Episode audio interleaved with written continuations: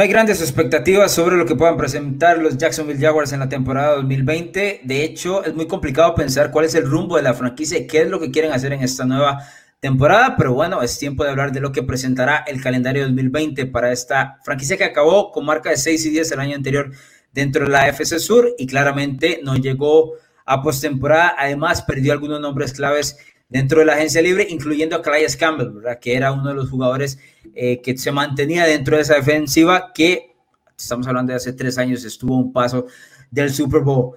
Eh, don Bruno Milano, el equipo de los Jaguars está más 2000, es decir, las casas de apuestas en BetCris realmente no tienen esperanza o no le dan ninguna esperanza a los Jaguars para ganar esta división sur. ¿Considera lo mismo? Eh, sí, no, no, hay razón por la cual tener esperanza. Esta es una de las franquicias que tiene Alonso. Él, eh, es un talento eh, o una maldición, porque el talento de conseguir, valga la redundancia, talento, es increíble. O sea, en especial en el costado ofensivo. Ahora, la maldición de dejarlo ir siempre es, es algo absurdo. O sea, Calais Campbell básicamente lo cambiaron por una cajita de galletas eh, AJ Bouye también se fue, Jalen Ramsey también se fue. De esa defensa del 2017 no queda absolutamente nadie, básicamente, y o al menos nadie que ponga algo de temor.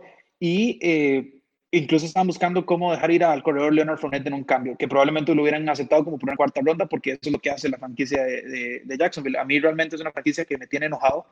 Eh, en especial porque yo tengo cierta afinidad con, con el, bueno, ahora la hora mariscal de segundo año, Gardner Minshew. Creo que es un un quarterback que lo hizo muy bien, 21 touchdowns, solo 6 intercepciones. Ese es su muchacho. creo es que es mi muchacho, es mi muchacho y creo que lo, lo, lo vendieron, lo mandaron al fuego.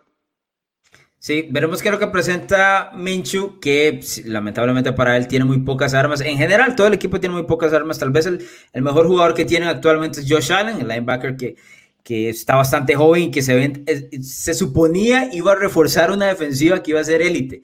Y todos se fueron y solo quedó en este caso, el joven Josh Allen, que va a tener que ser el capitán de la reconstrucción del equipo. Si eso es lo que realmente la franquicia está esperando, porque honestamente no sé cuál es el rumbo del equipo. Si usted recuerda el año anterior, en el 2019, que terminó la temporada regular, Doug Marrone, cuando dio su última conferencia de prensa, dijo, voy por una cerveza en el camerino, porque se, en teoría se despedía del equipo y lo volvieron a renovar, entonces no se sabe cuál es el rumbo.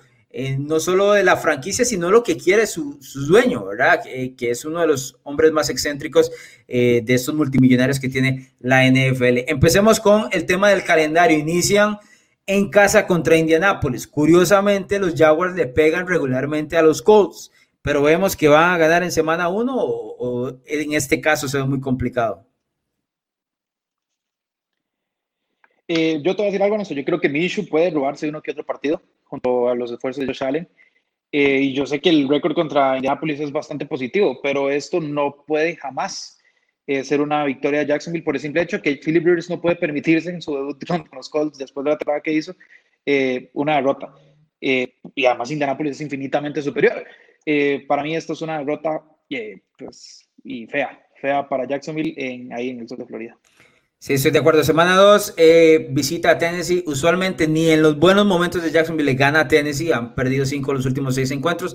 Entonces vamos a darle la derrota claramente ante el equipo de los Titans. Acá, semana 3, reciben la visita a Miami, en duelo de equipos de Florida. Habrá que ver cuál será el mariscal de campo de Miami, si Ryan Fitzpatrick o, Tua. En el caso de Tua, eh, pues claramente es la cara de la franquicia a partir de ahora, lo cual uno esperaría que tenga eh, pues la complacencia del entrenador por ser el titular, aunque Fitzpatrick nunca se rinde en estos casos. Miami tiene que salir, por lo que se ha reforzado, Miami tiene que salir como claro favorito en este encuentro. Tiene que salir como claro favorito. Yo voy a, darle este, este gane a, a, Minshew por sobre quien sea que, que pues esté eh, bajo centro en, Miami. Eh, por el simple hecho de que Minshew y Fournette creo que fueron una dupla bastante, bastante imponente el año anterior, dentro de lo que cabe, ¿verdad? Que fue Jacksonville. Creo que eh, las primeras semanas estoy casi seguro que le va a costar a Miami por el hecho que han hecho muchas incorporaciones. Eh, ahora tienen a, Matt Breda y a, Jordan Howard. Hay que ver quién va a ser el número uno, si se van a alternar como, como un monstruo de dos cabezas por ahí. No tienen muchas opciones para, para Tua o Fitzpatrick o Rosen. Solo Davante Parker, que pues, ahorita está, evidentemente ahorita no estamos en temporada, pero pero ahorita está más concentrado en pelear con, con Michael Thomas que otra cosa. Eh, han reforzado su línea ofensiva y demás, pero, pero no sé, yo creo que las primeras semanas le puede costar bastante a Miami y creo que eso lo puede aprovechar Minshew y Jacksonville. Hay exceso de afinidad por Minshew ahí. Eso es una victoria a los Dolphins, señores. No hay, nada, que hacer ahí. Yo creo que Miami se tiene que robar el bigote. No, estoy de acuerdo. Eh, no se plantea el equipo como un 0 y 16, pero sí, por lo menos en las apuestas, Jacksonville es el, peor equipo de la NFL teóricamente. Semana 4 visitan Cincinnati y semana 5 visitan Houston. Eh, de visita, yo no los veo ganando ninguno de los dos. No, no, de visita, eh, Cincinnati es un equipo que todavía tiene mucho, mucho camino por recorrer, pero con Burrow, con Mixon, con AJ Green, que ojalá esté sano, y con y con T. Higgins, eh, no, no sé por dónde, y además de, eh, de, locales ellos, no sé por dónde Jacksonville pueda, pueda sacar nada. Y el otro no, ni el otro ni hablar. Sí, semana 6 en casa contra Detroit. Hemos hablado de Detroit, eh, pues que no queremos el, al entrenador. ¿Le vas a dar la victoria a los Jaguars en este partido? Es, es muy difícil porque es que Matt Patricia es realmente malo. Es, para mí es de los peores tres head coaches que puedes encontrar. Lo que pasa es que Marrón no está muy encima para mí. Eh, creo que Marrón ha hecho las cosas muy mal, en, más que en gestión de camerino. Eh, sin embargo, yo veo el cuerpo de receptores de Detroit y espero que Matt Stafford esté sano. Y, yo veo que es, o sea, es algo muy talentoso y ya la secundaria de Jacksonville no cuenta con AJ Bullen y con Jalen Ramsey. Por ahí creo que Detroit se podía robar eso, pero eh, como, como tengo afinidad, creo que le voy, a, le voy a dar esta victoria a Jacksonville. Le voy a nombrar todos los partidos que quedan y usted me va a decir cuál, póngale atención, usted me va a decir a dónde hay una victoria de Jacksonville a partir de ahora. Semana 8, Chargers. Voy seguido mejor. Chargers, Texans, Packers, Steelers, Browns, Vikings, Titans, Ravens, Bears, Colts. ¿Dónde está la otra victoria de los Jaguars aquí? ¿Se lo repito o, o las agarró? No, las agarré. Yo creo que la próxima victoria de los Jacksonville Jaguars a partir de ahí eh, va a ser un juego uno pretemporada para la temporada 2021. creo que no tienen que hacer absolutamente nada. Además les tocó un calendario horrible. Es que hay equipos que tienen calendarios favorables. Pero al final de cuentas yo creo que esto, bueno, esto es lo que Jacksonville quiere. Eh, ya tienen pues su mariscal, ya tienen su líder defensivo, al menos en la línea defensiva, y eh, draftearon a CJ Henderson. Entonces también tienen ahí alguien en la secundaria que pueda pueda pues apoyar y demás. Eh, creo que un pick altísimo de la próxima, de la próxima temporada, en el próximo draft, creo que sería lo que, lo que ayudaría a Jacksonville, eh, al menos a tener, no sé, un buen receptor o, o, lo que sea. Pero, pero, no sé, el calendario es fatal. No, Jacksonville está por, por el peor récord de la NFL, lo cual significa que caería en manos de Trevor Lawrence que es el mejor mariscal de campo que viene en el 2021 de Clemson y que es la joyita de los últimos años que todo el mundo quiere, lo cual lamentablemente para todos, si se dan las cosas presupuestadas, caería en Jacksonville. ¿Por qué digo lamentablemente? Porque es una franquicia eh, horrible para Lawrence. Horrible. No, no, y porque, y porque Minshew lo merece. a mí se lo cambian en dos momentos, ¿verdad? en dos momentos por Lawrence.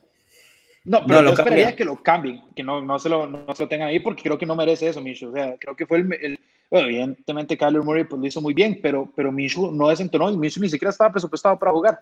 Y eh, pues mandó a, Nick Foles afuera. Entonces, eh, sí, sí, Trevor, bueno, eh, lo mismo decíamos de Cincinnati y, Joe Burrow, nadie quería que Joe Burrow cayera en Cincinnati, y ahora por alguna razón Cincinnati hizo un buen draft y uno, uno ve a Cincinnati y dice, bueno, la ofensiva fue no confío tanto yo en el front office de, de, Jacksonville, pero a, pesar de que no quiero ver a Trevor, pues si llega, si llega a Jacksonville uno no puede, no puede, pues, si, si, a mí me dan Trevor Lawrence y Fournette, creo que es algo ya suficientemente bueno para mí. DJ Shark no es malo tampoco.